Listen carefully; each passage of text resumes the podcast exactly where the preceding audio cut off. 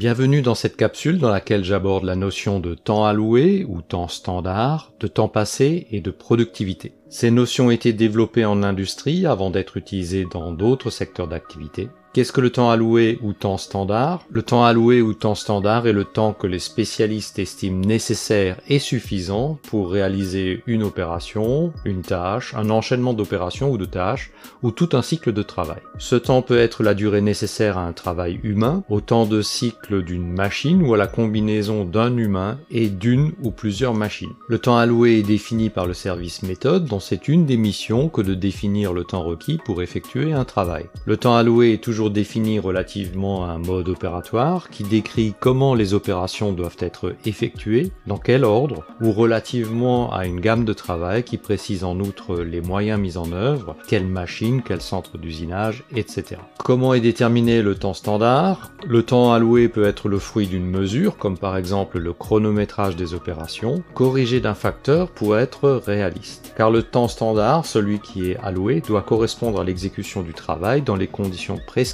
par les instructions de travail par un personnel ordinaire et non pas par un champion. Il faut donc souvent corriger l'allure que l'analyste voit, entre guillemets, lors des chronométrages, car les personnes chronométrées peuvent être stressées par l'exercice et vouloir bien faire, c'est-à-dire exécuter rapidement, ou au contraire ralentir volontairement pour éviter que les temps alloués soient trop courts. La définition du temps standard peut également se faire a priori sans observer l'exécution du travail, par le recours à des méthodes dites de temps prédéterminé, comme MTM ou MOST. On recourt alors à des tables ou des blocs de temps qui décrivent le temps nécessaire pour des opérations élémentaires. Ces méthodes permettent de disposer du temps standard avant même que le produit ne soit mis en production, mais nécessitent un long temps d'analyse relativement au temps d'exécution étudié. Les deux utilités majeures du temps standard sont connaître le temps nécessaire à réaliser une production, ce qui permet de déterminer une partie du coût du produit, c'est le temps alloué multiplié par le taux horaire et permettre l'adéquation de la capacité de production à la charge, de combien de postes avons-nous besoin pour une production mensuelle de N unités?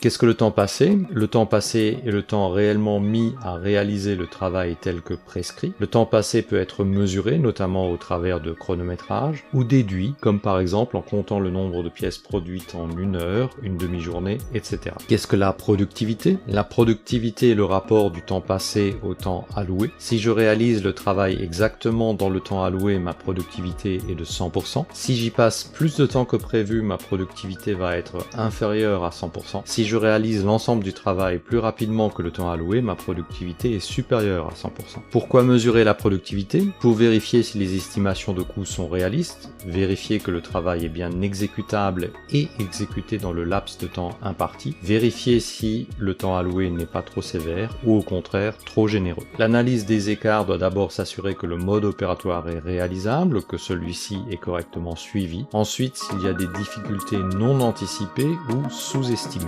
Inversement, le temps alloué peut être trop généreux par surestimation de la difficulté d'exécution par exemple. Il arrive que des exécutants trouvent par eux-mêmes une meilleure façon de faire, plus rapide, plus aisée. Il faut néanmoins, avant que cette méthode alternative ne soit adoptée, que les spécialistes vérifient qu'elle assure le respect des exigences qualité et de sécurité.